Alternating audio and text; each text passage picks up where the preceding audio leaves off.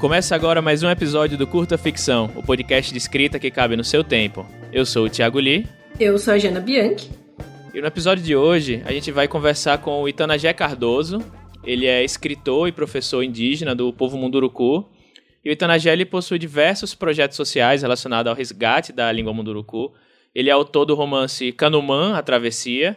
E esse romance ele fala sobre a importância dos anciãos do seu povo, ameaça do desaparecimento da língua munduruku e ele mistura a ficção com algumas memórias do, do autor, de sua infância. Além disso, ele também escreveu o um conto chamado Era Isso, que é um conto bem curto, mas é belíssimo, né? E está disponível para os apoiadores da campanha O Segredo que Vale Uma Alma, que é uma campanha idealizada lá no Catarse pelo Ian Fraser. Essa campanha ela visa ajudar diversas aldeias do, do, do, povo Munduruku. A gente vai falar um pouco mais sobre essa campanha no final do episódio. Na verdade, a gente vai ouvir do próprio Ian, que, vai, que gra, é, gravou um áudiozinho exclusivo para a gente aqui para falar um pouco sobre a campanha, sobre os contos.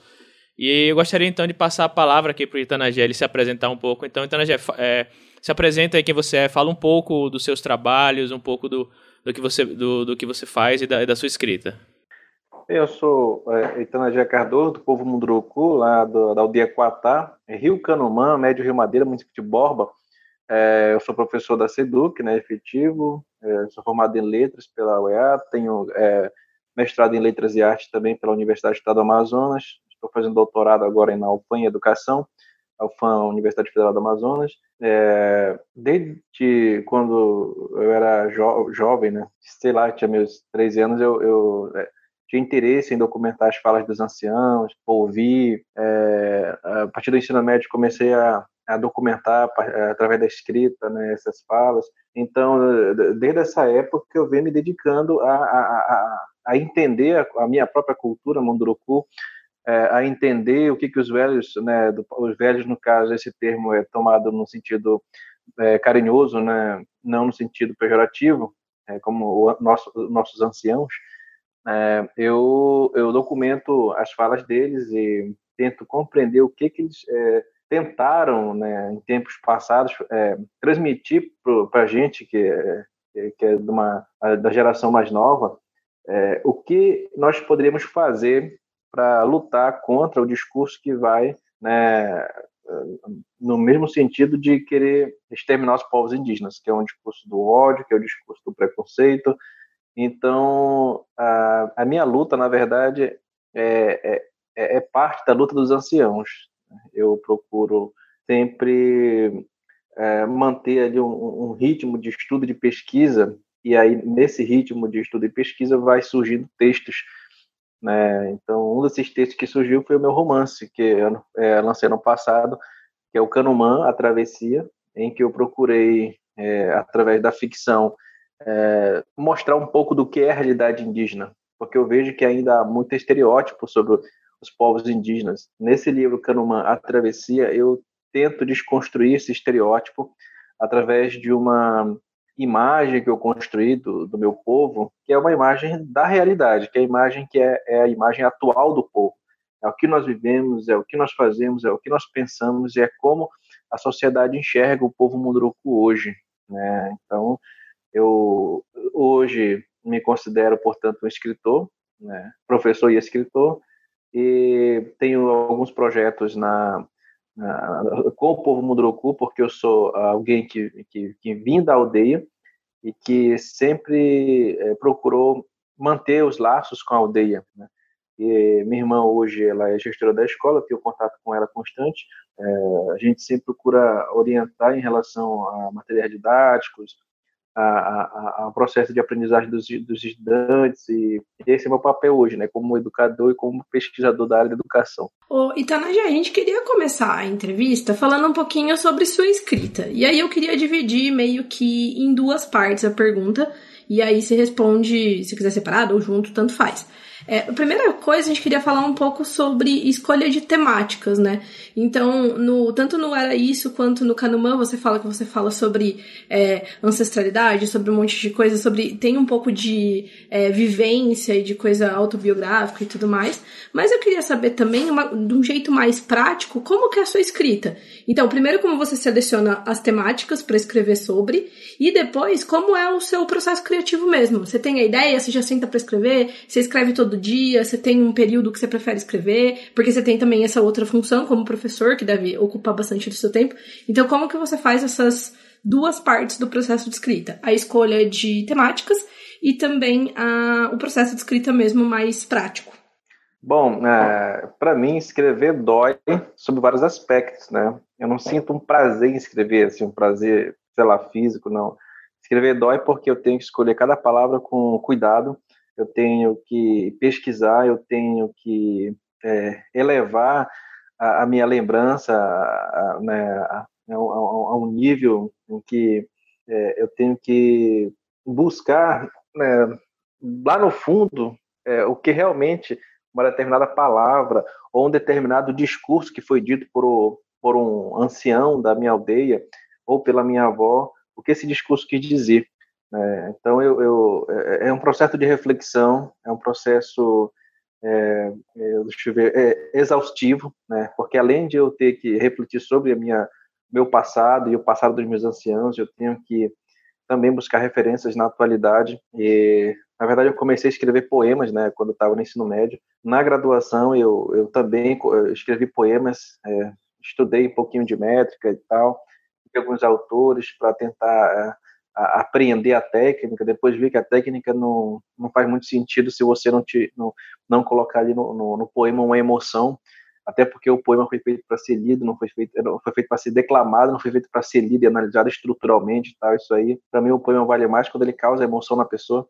É, e a partir de então eu comecei a, a, a, eu não publiquei nenhum poema, né? Embora eu tenha escrito pelo menos uns 50, mas é, depois que eu, eu, eu, saí da graduação eu achei meus poemas ruins, eu não gostei mais e aí ficou arquivado e está arquivado até agora. Então, é, eu, eu, eu, me lancei na prosa, comecei a escrever um conto, na verdade, em 2014, 2013, na verdade, comecei a escrever.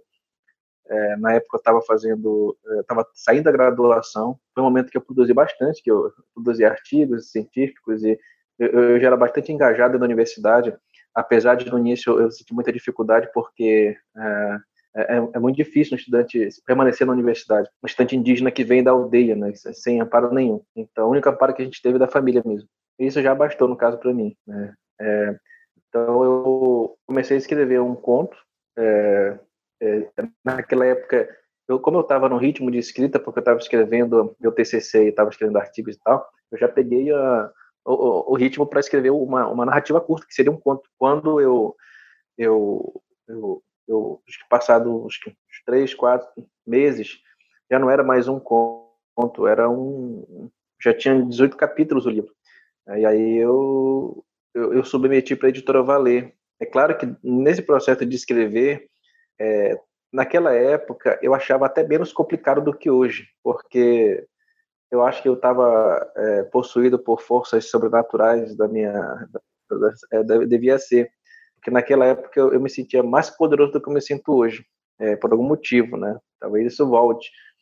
Mas eu, eu, eu consegui escrever esse livro e eu até sentia prazer em escrever naquela época. Né? Prazer mesmo, de sentar, escrever e fluía. É, hoje, por algum motivo, não sei explicar, mas eu vou procurar entender isso. Eu não me sinto tão poderoso assim, né?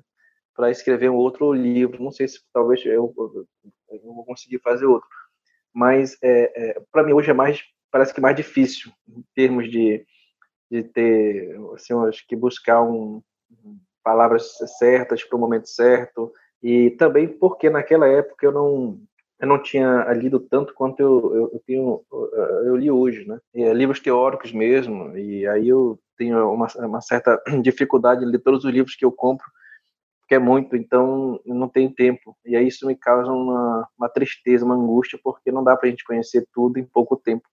É, isso acaba prejudicando meu processo de escrita também. Mas, é, naquela época saiu o livro, eu consegui publicar, submeti para a editora Valer. Eu não imaginava que a editora Valer pudesse, na época, aceitar o meu escrito. Assim, eu, é como se eu estivesse apostando na Mega Sena. Eu levei o meu texto para a editora Valer, naquela época a livraria ainda existia, né?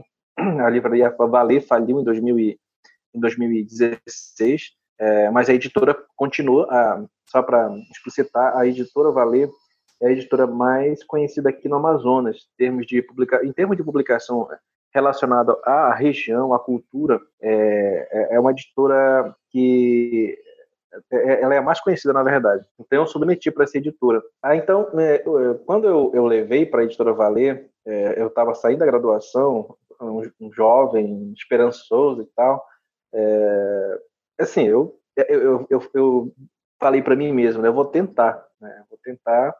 Levei o texto. Uma semana depois, a editora Valer me liga: olha, nós temos interesse em publicar seu, seu texto, é, achamos interessante. Aí eu fiquei muito feliz. Fiquei muito feliz porque Imagina só, é, é, eu, eu, não sabia, mas o livro seria o que é o, hoje o primeiro romance indígena do Amazonas. É, é, naquela época eu não tinha essa consciência, não tinha essa noção de, de, de, textos que já tinham sido escritos aqui no Amazonas, sobretudo ficção e romance, que é um texto um pouco mais difícil de escrever por conta da sua extensão e da sua linguagem, que é um pouco mais é, é carregada de, de, de palavras e de contextos e de histórias. É, então eu fiquei muito feliz, eles aceitaram, é, me pediram para fazer apenas alguns ajustes. Eu fiz e, e, e imagina, em 2014, em 2000, é, naquela época a editora já estava em processo, a, a livraria estava em processo de falência. E aí é, esse processo de falência custou publica para a publicação do meu livro quatro anos, né, porque de 2014 quando eu terminei de escrever o livro, submeti, eles aceitaram. O livro só foi publicado agora em 2019. Nossa, caramba. É, depois de quatro, cinco anos, é porque a, a livraria faliu, eles não tinham dinheiro uhum. para publicar livros, e aí ficaram, é, o livro ficou parado lá, né? Então, tinha sido feito já a diagramação e SBN, mas só que para fazer a, a, a, conclusão do livro, a impressão, é, que é, não tinha dinheiro, então ficou parado lá, só foi publicado em 2019. É, mas em uhum. relação à escrita, é, é, naquela época era diferente, não dá para dizer que é a mesma, é, é, a mesma coisa hoje, né? Eu, pode retornar aquela minha, é, aquele, aquele meu ânimo para escrever é, que eu tinha naquela época, mas hoje, espero que volte, na verdade, mas hoje eu sinto muita dificuldade para escrever, porque é, é, é, como diria o próprio Voloshinov, né, é, no futuro da, das palavras está o futuro da sociedade falante. Então, e é isso que eu carrego né, no meu pensamento, justamente porque cada palavra ela carrega um universo de significação né, que a gente, se é, escolher o termo errado no momento errado, pode gerar uhum. um desconforto, como, por exemplo, eu ouvi a palavra resgate né, no texto da apresentação, só para contextualizar, né? eu tenho uma certa leitura de antropologia, de linguística, porque eu, eu, eu também, eu, minha, minha área é linguística, é o que aconteceu com esse termo, só para ficar explícito, né? E por que, que eu não, não uso uhum. esse termo, resgate? Porque o termo resgate foi é, introduzido por uma concepção estruturalista e uhum. essencialista de cultura, né? Então, é, quando a gente fala em resgate, ou as secretarias falam em resgate, o que, que se está pensando? Em resgatar uma cultura. Só que, vamos lá, não dá para resgatar uma cultura, porque a cultura ela muda, a língua ela uhum. muda. Então a ideia do resgate é incompatível com a ideia é, com, com, com, o que acontece na realidade com essas culturas e com a língua, porque a língua, a língua ela muda com o tempo, a cultura muda também. Né? A, a cultura ela muda muito mais rápido é, do que a língua, né? Claro que a língua sendo um traço da cultura, mas estou me referindo especificamente à língua. É, então, você tem aí a, essas mudanças. Então, não dá para falar em uma, de um resgate. Né? A gente pode falar, sim, em ressignificação, em uhum. invenção ou reinvenção, porque assim foi ao longo da história da humanidade. As culturas sempre se inventaram. E as culturas uhum. que tiveram a capacidade de se inventar e se reinventar foram as culturas que sobreviveram até os dias de hoje. Né? É, é, claro que aqui no Brasil teve um processo é, muito complicado de extermínio desses povos, né? E, uh, mas se a gente tomar como exemplo uma cultura, por exemplo, religiosa, uma cultura da igreja, a gente sabe que essas culturas religiosas elas estão se reinventando a todo instante, por isso que estão uhum. tendo mais adeptos, né? Então, no caso da cultura indígena, o que houve foi realmente a, o extermínio desses povos. Mas, é, felizmente, hoje esses povos estão é, se reinventando, e uma dessas reinvenções é justamente a escrita e, mais especificamente, a literatura. E, de maneira mais específica ainda, porque eu considero assim é, a literatura de ficção, é porque a minha literatura é uma literatura de ficção e eu assumo como literatura de ficção. É, por mais que se, por mais que exista uma confusão hoje quando se fala de literatura indígena, porque se tende a colocar tudo é, dentro do campo da tudo que for de texto escrito tá dentro da literatura indígena. Sim, sim. Mas eu não, eu não vejo assim. Eu vejo, por exemplo, é, na verdade, depende. Né? No meu caso, como eu escrevo literatura de ficção e como eu sei que existe um campo de literatura de ficção na nossa sociedade ocidental, é, a sociedade, as sociedades indígenas nesse quesito elas não se distanciam muito dessa, dessa, dessa do que agora vem a ser uma tradição, é uma tradição que é uma tradição é, de escrita literária. E o, o que está na base da literatura ocidental, o que eu, eu acho pertinente para a gente pensar também na literatura indígena, é a ideia de mímese, de imitação, né? a arte como imitação da realidade. Então, é, que é uma, é uma ideia muito que vem desde os gregos antigos, mas que é assim que, que, que, eu, que eu penso hoje a, a, a literatura como uma como um mímese, né? que leva a uma catarse, que é até o título né, do, do, alguns falam catarse, catarse, mas essa é uma, é uma questão de variação dialetal, né? Então, tanto catarse quanto catarse, né? Alguns falam assim, está é, tá correto, porque é uma variação dialetal no nosso português, isso é, é muito comum. Então, nesse sentido, é que eu tenho é, dificuldade de escrever, porque eu tenho que é, é, me orientar pela atualidade da linguagem. Uhum. É, o que, que acontece no conto? era isso, por exemplo, né? quando eu escrevi. É, a gente pode, pode achar que existe erro de, de concordância, pode achar que existe erro de, é, de paralelismo sintático, por exemplo. Só que o que, que eu quis mostrar? Quem, é, a, a, primeira coisa que se analisa num conto, quando se vai ler, é quem está falando no conto. Uhum. E que o narrador é diferente do autor. Né? Existem vários narradores. É, não é que o narrador fala errado. Aí você tem um contexto, depende. Por isso que eu gosto muito dessa palavra, depende né, errado do ponto de vista de quem? Né? Do Sim. ponto de vista de que tradição? Do ponto de vista é, de que perspectiva?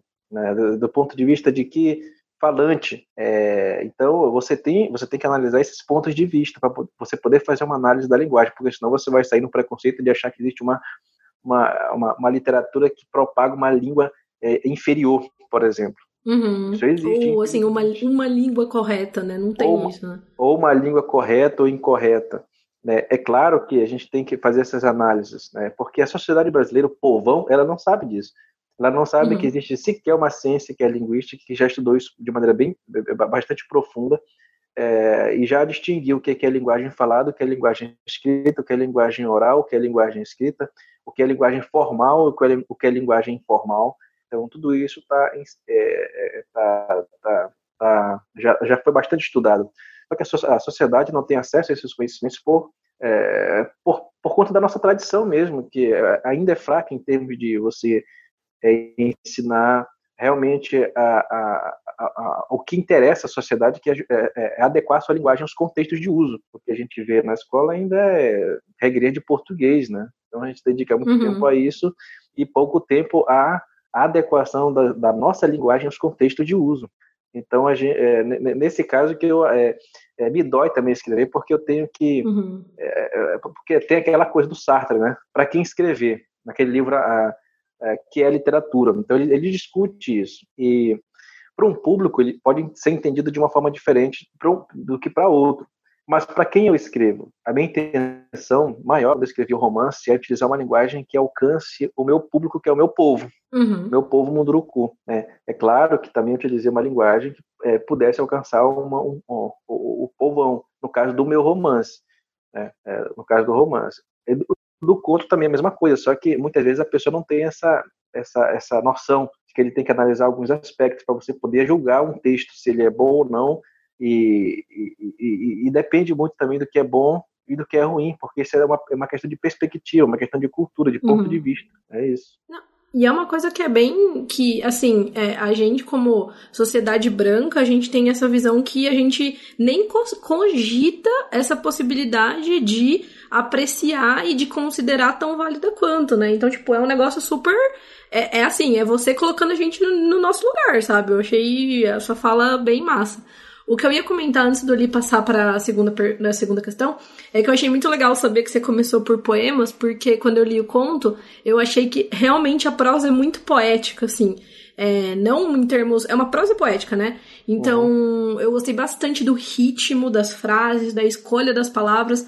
É, e de um jeito muito legal. Sei lá, eu gostei muito do, de, por exemplo, uma marcação que você faz com curuminzada e tal. Uhum. Então, assim, achei muito, muito legal. Eu gostei muito da, da, da forma do conto, sabe? Eu gostei do da, do conto em si da história, mas eu gostei muito da forma, assim. É, parece, até quando você falou o lance de ser pra, pra ser proclamado e não lido, tipo, nossa, eu acho que aquele conto, para mim, ele me faz ir pra uma, pra uma coisa, né, dita com um ritmo gostoso, assim, sabe? Achei bem, bem legal saber disso. Conectou, assim, na minha cabeça, sabe? Legal, que bom. Fico feliz por ouvir isso. É, e aí, já, já partindo para a segunda pergunta, né, que acho que uma, boa, uma parte dessa pergunta você até já, já respondeu aí na, na, na resposta da, da, primeira pergunta, que é como você, qual a importância, como você percebe o papel da literatura né, no, nos seus trabalhos sociais, na sua pesquisa, né? Você falou um pouco também de como, como a literatura ela permeia todo o seu, todo o seu trabalho, tudo, tudo que você que você trata, mas é, além, além dessa importância, como você vê o papel da importância, até na, na própria formação mesmo, é, como você vê isso? E aí também, dividindo em duas partes, aí você responde como, como você achar melhor. Né? Quais suas principais influências literárias, né? seja ela literatura, in, literatura indígena ou, ou não indígena? Para você sabia que eu, eu, assim, eu quando eu estava no ensino médio, é, eu vou falar uma coisa que eu nunca falei para ninguém, mas eu no ensino médio eu vendia marmita no terminal aqui de Manaus e eu passava naquelas banquinhas, tinha muitos livros, né, da editora Scala, eu acho que é, aqueles livrinhos é, velhos, é, baratos, né, que eles vendiam por três reais é da, da, coleção. Bom, eu, eu, a primeira vez que eu passei por lá, eu encontrei um, um livro que tinha um nome esquisito escrito, né, na, na época era esquisito para mim, que era uh, Nietzsche, né? Você uhum. junta cinco consoantes e uma sílaba apenas. Então, eu, é, eu, eu, eu, achei estranho, mas achei interessante. Eu fiquei curioso para saber o que, era aquilo. E eu comprei um livro do Nietzsche. É, se eu não me engano, agora o primeiro que eu comprei dele foi é, Além do Bem e do Mal. É, eu não entendia nada quando eu li, né? Estava ensino médio, mas eu gostava de ler sem entender nada. Eu gostava. Uhum. Aí marcava as palavras e tal. É, depois eu fui entendendo. Só que aí depois eu fiquei viciado no Nietzsche. Então. é, já na graduação eu já tinha lido basicamente todas as obras principais uhum. dele, né? Assim falava Zaratustra, Gaia Ciência, Além do Bem e do Mal, é, é, Eis o Homem, o Et Home, Anticristo, é, que mais? É, a, a, é, Humano Demasiado Humano, e também algumas obras relacionadas a, a ele, né? Então eu, eu li bastante Nietzsche, né? na filosofia, até porque assim falava Zaratustra é uma obra meio que mística, né? Que ele tentou uhum. é, fazer e tal. É, eu, eu, tenho muita influência nessa filosofia, que é uma filosofia pós-moderna chamada, né? Que é a filosofia do nada, na verdade. Eu estou falando isso por minha conta, não li isso em lugar nenhum. Mas, é, acho que é aquilo que resume o Sartre, né? É, na, na, náusea, né? A respeito do nada, que está na base de tudo, que são os valores, né? Que o Nietzsche considera como, na verdade, passíveis de serem é, é, transvalorados a cada instante e tal. Então, a minha, a minha influência foi bastante nessa, nessa área da filosofia. Agora, é, literatura, eu li bastante também. É, eu gosto muito do Milton Atum. Certamente vocês conhecem Milton Atum, escritor, é, uhum. ele é amazonense, já ganhou alguns jabutis, né?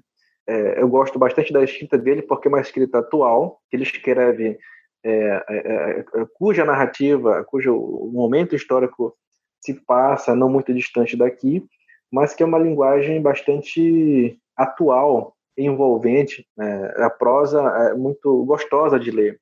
É, é diferente de, de textos, é, sei lá, naturalistas, por exemplo. É, embora eu ache importante do ponto de vista histórico esses textos, mas do ponto de vista da fluência, de uma, de uma, de uma é, da busca por uma catarse estética de linguagem, você pode encontrar, assim, em Milton Tum isso, e eu acabei encontrando né, em Dois Irmãos, que é uma obra muito boa. Eu gostei muito de ler essa obra é, é, do Milton Tum. É, eu, eu, gosto de Machado de Assis, é, é, Graciliano Ramos, esses autores consagrados na nossa literatura, não tira, não tira importância deles, são muito importantes. Né? É, é, claro que você tem autores do, da, da mais modernos, que são, por exemplo, o, o, o Mário de Andrade, né, autor aí de Macunaíma, aí sim você já começa a porque como é faz parte é, eu, eu venho dessa tradição da cultura indígena é, ele escreve um livro que traz essa, só que é meio assim, uma visão meio esclerosada da cultura indígena. Uhum. É claro que vão dizer, oh, é, uma, é uma metáfora, sim, mas uma metáfora que traz o índio como preguiçoso. Uhum. Ainda Sim. traz, né? Essa, e não tem nada de preguiçoso no, no, no, indígena. Você vê, meu tio, por exemplo, acorda 4 horas da madrugada para fazer passear, pegar peixe, zagaiar peixe na beira do rio e, e, e, em qualquer hora do dia ele pode fazer isso assim que bate a fome. Mas ele uhum. faria a mesma coisa. Né? Então, quer dizer, não tem nada. Isso, essa ideia do, da, do, do índio do, do, indígena preguiçoso foi uma ideia trazida lá do, dos tempos coloniais para justificar uhum. justamente o massacre em relação aos, aos povos indígenas. Não, e de uma perspectiva capitalista besta que as pessoas ficam trabalhando para juntar dinheiro, que né, a gente pode começar a discutir que nem faz sentido, né? É verdade, não faz sentido mesmo. E para o povo indígena isso não faz sentido. Para mim não faz sentido. Uhum. O, o, que eu tenho, sim, por exemplo, sim. é algo para viver, é comer, respirar, uhum. o ar que eu respiro. Uhum. Eu não penso, por exemplo, em acumular uma grande quantidade de terra a minha terra é a terra indígena onde eu vivo, que, que, que uhum. quer dizer, da onde eu vim, né? Porque hoje eu vivo na capital porque estudo. Mas uhum. lá eu tenho o rio, eu tenho os peixes, eu tenho os, uh, os bichos, né, para me alimentar. E não pretendo fazer uma é, lá ter uma fazenda e nem poderia fazer isso numa demarcação, porque não, não, não pode, nem o próprio indígena pode ter uma fazenda dentro de uma demarcação. Uhum. É, é, e, e nem, nem pretendo fazer isso, né?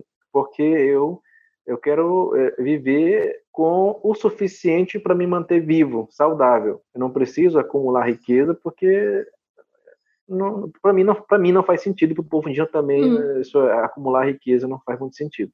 Embora a gente reconheça assim que hoje em dia o dinheiro né, ele está tomando conta assim da mentalidade, da influência e tal, mas é, realmente é, comparar a, nossa riqueza, que são nossas florestas, nossas águas, nossos rios, com uma riqueza é, que é uma riqueza é, é, é monetária, né, que é uma riqueza do dinheiro, é, para a gente não faz sentido, porque é, de que vale você ter, sei lá, uma tonelada de dinheiro de 100 reais e, e não ter uma floresta, não ter um rio, não ter água limpa para beber? Isso não, faz sentido. Quando eu, eu comecei a graduação, eu lia bastante, mas não assim porque gostava de ler. Eu lia porque eu, eu sentia a necessidade de ler textos. E que textos eram esses? Textos da história do povo, do meu povo, textos da história do Brasil.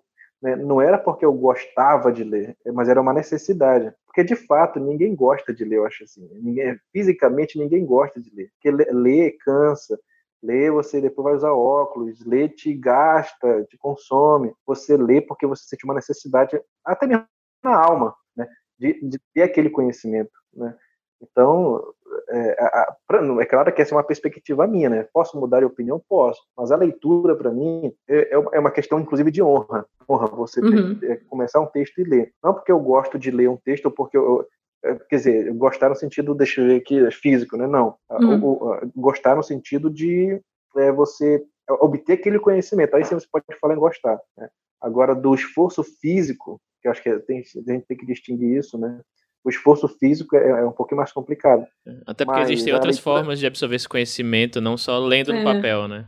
Exatamente, exatamente. Então, é, aí o que acontece? Eu é, é, lia bastante livro de história do povo, é, filosofia, sociologia também. Já no ensino médio eu, eu lia esses textos. É, na graduação, eu, eu, eu, eu, aumentei minha responsabilidade, né, porque eu tive que fazer um TCC baseado nos últimos falantes da língua munduruku e o mestrado também. Então, a leitura é uma questão de, é, de você ter compromisso com o conhecimento, de você é, não é aquela leitura, por exemplo, ah, eu vou ler, é, deixa eu ver, me citem algum livro atual aí que é um best-seller que é, eu, não vou lembrar. rapaz eu tô com na, na imagem aqui mas eu não, não, consigo lembrar do livro. De ficção mesmo? É Harry, Harry Potter né? Mas tá que ah, não é Harry sim. Potter. Ah Harry Potter. Tá que não é Harry ah, Potter não, não. É, é, é, aquele o Crepúsculo? Isso digamos, é, digamos. que saiu novo né isso isso. É, não que não seja importante mas aí depende uhum. também. porque para mim para o que eu faço ele não é importante esse uhum. para o que eu faço, né? Mas o que é importante para o que eu faço? Livros que eh, estão relacionados com a história do povo, com a história da língua, porque são livros de linguística. É, então eu não estou dizendo que eles não são importantes, percebam, né? Porque pode, né, eh, ter haver mal entendido. Eu estou dizendo que Sim, pra... é a perspectiva é que você comentou, né? É, é, isso, é o, é o campo, né? Então, para o meu campo de pesquisa, é, eu, eu não leria esses livros, né, porque eu tenho que ler uhum. outros. Não que eu não quisesse, eu até quero ler, mas não dá tempo. A gente levaria o quê? 10, é verdade. A gente levaria 10 mil anos para ler todos, ou mais do que isso, para ler todos os livros que, que, que existem. É, não dá para fazer isso. É isso que me angustia também, porque a gente tem tanta Nossa, coisa para ler, mas a gente vai morrer e não vai ler tudo. É, e aí, a, a, a, às vezes, as pessoas ainda chegam com, né, curtindo, né? Mas você não leu fulano de tal? Não. Qual o problema? Se eu, quiser, se eu perguntar para você se você leu, por exemplo, Francisco Vasconcelos, é, provavelmente você não leu também. Uhum. Vasconcelos é um autor amazonense que escreve é, sonetos, é, poemas, mas que é pouco conhecido, né? Uhum. Então, quer dizer, né, vamos lá, tem que... Não tem como ler é. tudo, né? Não dá. Então a gente tem que ler aquilo que interessa a nossa causa, né? Uhum. É uma causa que eu defendo, né? Então é por isso que o nosso preconceito ele nunca nunca termina. A gente sempre tem algum preconceito, a gente sempre tem alguma coisa que a gente ignora diante da imensidão do mundo, desse, da imensidão do conhecimento que o mundo apresenta a nós. Não dá para conhecer tudo. Mas, no meu caso, na literatura, eu, eu, eu, eu, consigo fazer isso assim, aos pouquinhos, né? lendo um autor, lendo outro. Eu confesso que, é, assim, eu não sou um leitor que lê todo dia, noite, o tempo todo, não. Eu mais, talvez eu mais reflito do que eu leio. Uhum. Por exemplo, se eu leio, acho que um, se eu ler um livro numa semana, não, depende também, porque tem, tem vários tipos de leitura que eu faço, né? Agora, realmente, uma leitura que é concentrada, uma leitura que que me consome mais é a leitura de, de, um texto de literatura, porque aí eu realmente quero entrar na alma do narrador. Eu quero assim, eu quero, eu quero, eu quero dialogar com ele.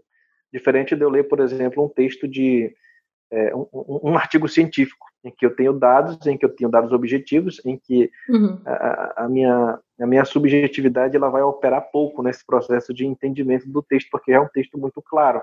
A literatura não literatura justamente é, é, acho que é uma, uma das coisas interessantes na literatura é que ela te faz ela te faz é que nem uma, uma jogada de xadrez, é um jogo de xadrez. Você tem várias possibilidades de interpretar um, um, uma cena. Você tem, você tem, inclusive você tem enigmas que você nunca resolve né, num texto. Então isso é interessante para mim. É, é, mais ou menos essa a, a, leitura que eu faço. Né? É, eu poderia falar de outros livros também, mas são, é, são livros mais técnicos, né? Técnico em que sentido? Técnico que são livros de história, livros de linguística. Então, é agora que eu estou começando a, a, entrar no mundo da literatura. Agora que eu digo ano passado, porque eu escrevi um livro. E aí a sociedade está me cobrando agora por dar explicações sobre literatura indígena.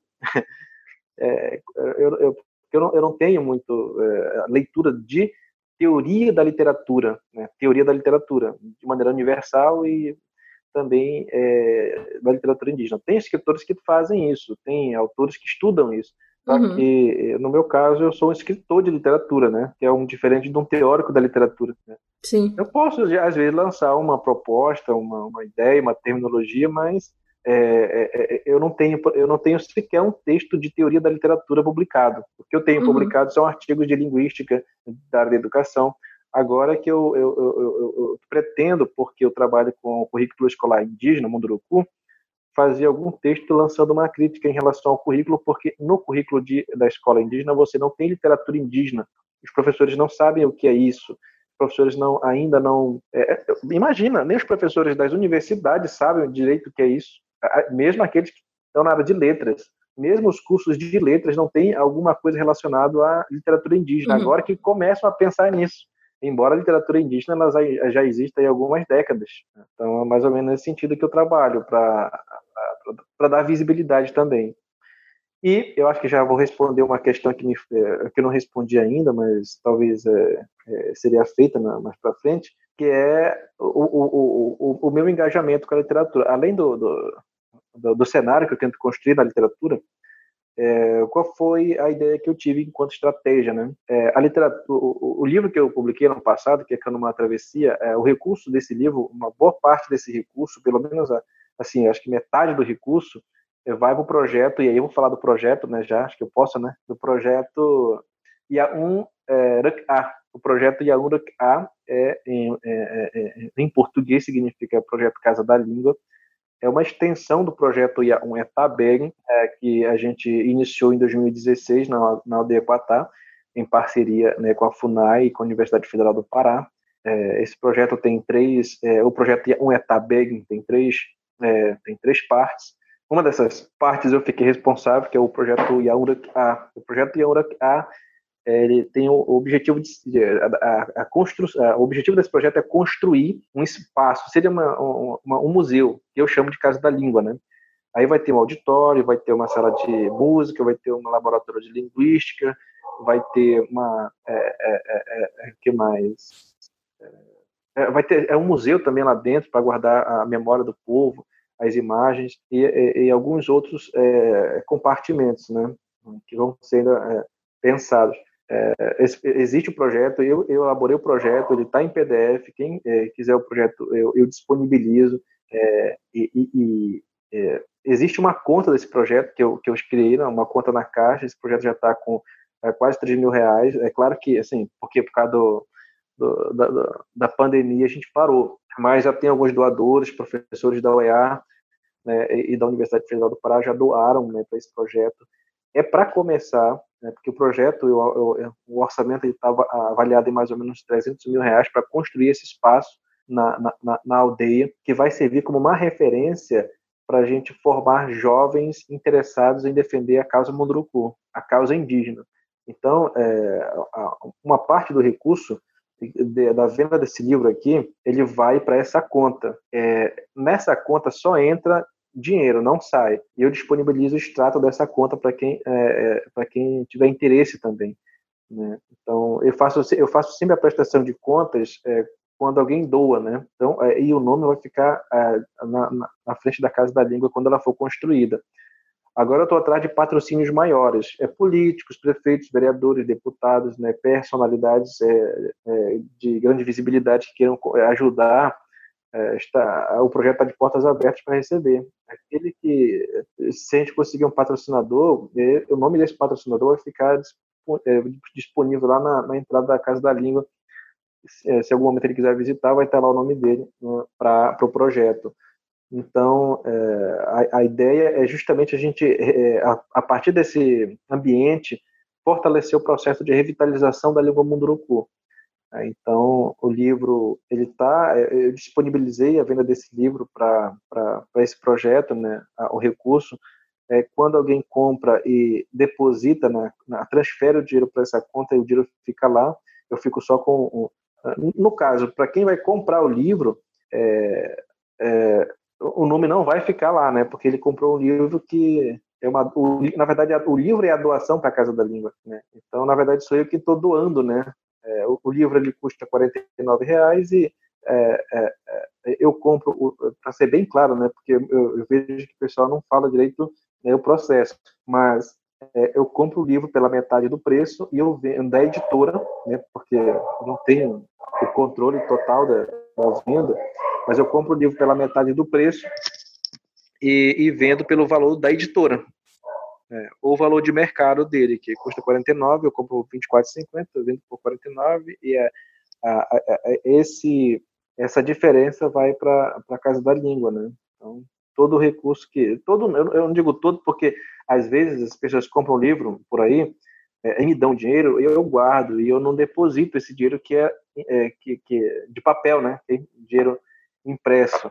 É, o, o, que fica é, são depósitos que fazem direto na conta da Casa da Língua, que é uma conta que eu não mexo, ela está lá, é uma conta poupança, justamente para quando a gente começar a construir, é, esse recurso vai todo para essa construção. É, eu acho que já meio que já adiantou a, a, terceira pergunta, mas aí acho que é bom que já, é, já, já, fluiu aqui o andamento da conversa, mas é bem bacana o, o, esse projeto, assim, eu tinha, eu tinha parado para dar uma olhada, vi seu último vídeo lá no, no canal do YouTube. Inclusive, vou, vou colocar no, no link aqui no, no, no, Quando sai o episódio, né? Tem a descrição lá e tem, a gente pode colocar os links, uhum. né? Vou colocar todos os links aí do que a gente discutiu aqui. Tem o link lá também para ah, você. legal. É, eu vou, eu vou postar mais vídeos com o tempo, né? Eu estou fazendo aqui algumas seleções, né? Mas do projeto, porque é, tem muita coisa para postar. Tem muitas as, as aulas de Munduruku e tal. É, é, é para é porque assim, é, é, o engajamento ele ele tá aí, né? Eu não sou um tipo de pessoa que faz, é, que fica falando, falando, falando, mas não faz nada. É, não gosto muito disso, né? É muita fala, muito discurso e pouca obra, né? Eu, eu gosto de mostrar os trabalhos que a gente faz. Né? Então, é, e, a, e, a, literatura ela, ela, ela tem me, ajuda, me ajudado, na verdade, a, a, a ampliar acho que o alcance do meu nome Brasil afora, né? Porque agora o pessoal já conhece Itanagé, né? Tal, e, embora a, a, compra dos livros comigo não, não, não, esteja ocorrendo assim, de fato, né? Por causa da pandemia também tal, não, estou vendendo livro. É, eu tenho que ir lá na editora ainda pegar alguns livros para ficar aqui comigo e ainda não tive a oportunidade de ir lá.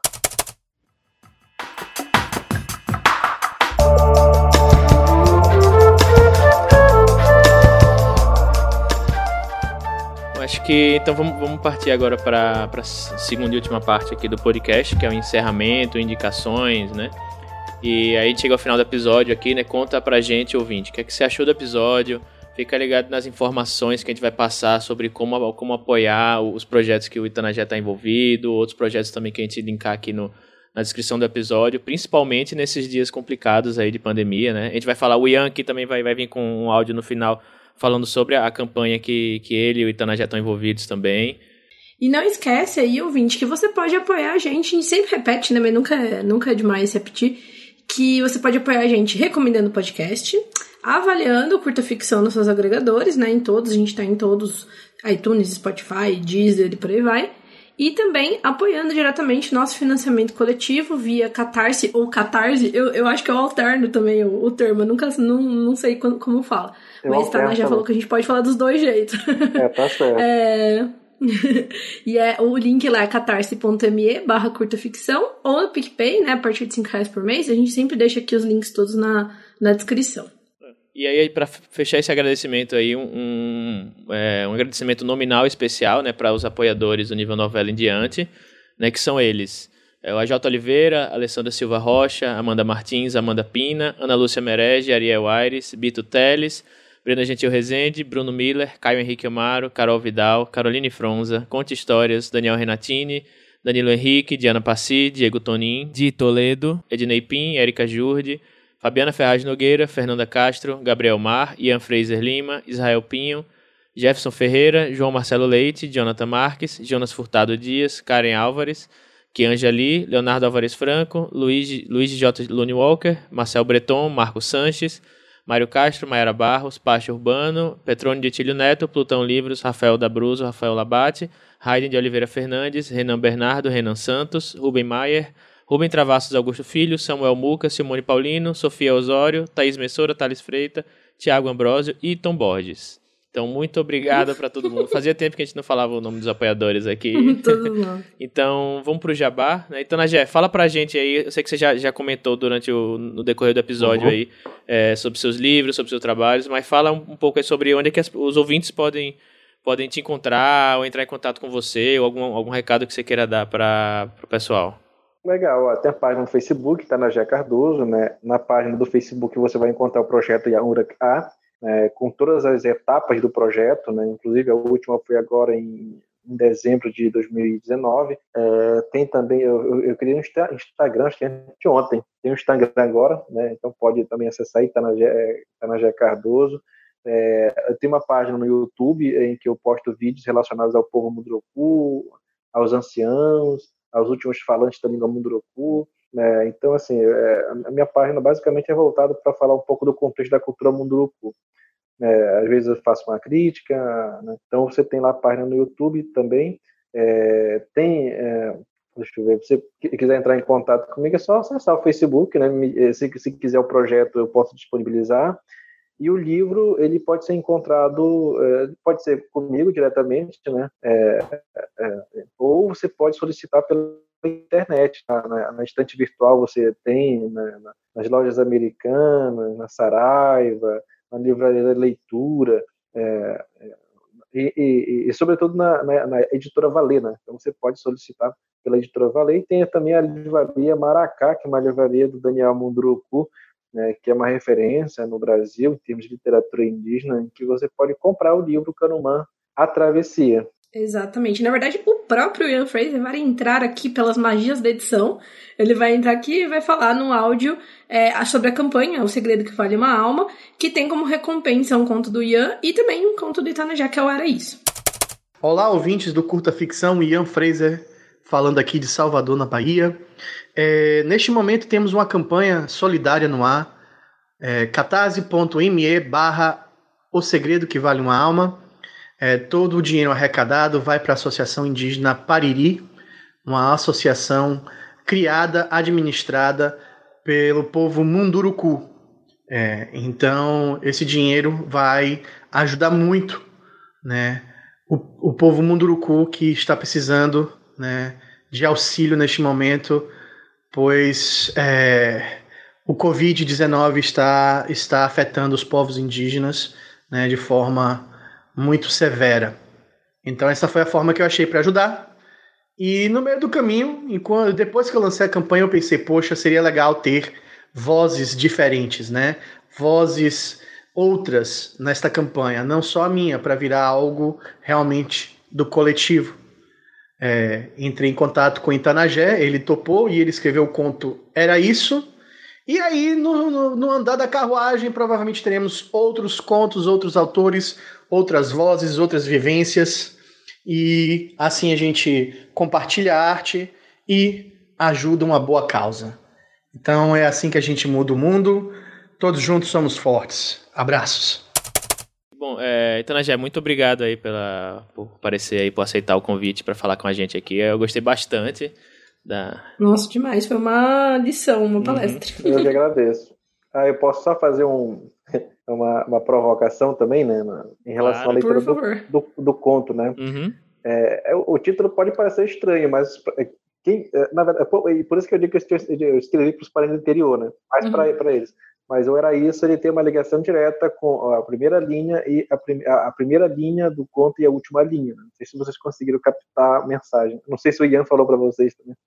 Hum, não falou, vou até reler. É, porque né, porque pode ter uma uh, porque a interpretação para quem para quem conhece a cultura e sabe da história da de uma figura que eu coloquei na primeira linha é, uhum. é, é, é, fica fica claro na última linha quando eu, eu digo era isso hum, mas é, para quem não conhece a cultura aí aí vai ter que buscar os, os, os, os, vai ter que refletir mesmo e aí tem que ter uma pesquisa uhum. A, a, a, ah, mas é que é isso que é, é para isso que, que, que vale, né? É. Para isso que a gente lê, né? Tipo, Massa, gostei, gostei. Tô até aqui olhando aqui o, a primeira linha aqui. Puxei. o olho já abriu na hora, né? Acordei com o canto do matinho em cima da minha casa. Hum, vamos ter que fazer a nossa lição uhum. de casa. E aí, ouvinte, se você lê o conto, né, e tiver alguma, alguma consideração, põe, põe nos comentários aí também, fala com a gente, uhum. pra gente fazer essa leitura conjunta. E, bom, esse foi mais um episódio do Curta Ficção, um podcast de escrita que cabe no seu tempo. Eu sou o Thiago Lee. Eu sou a Jana Bianchi. E a gente volta em duas semanas. Tchau e um abraço. Tchau. Abraço.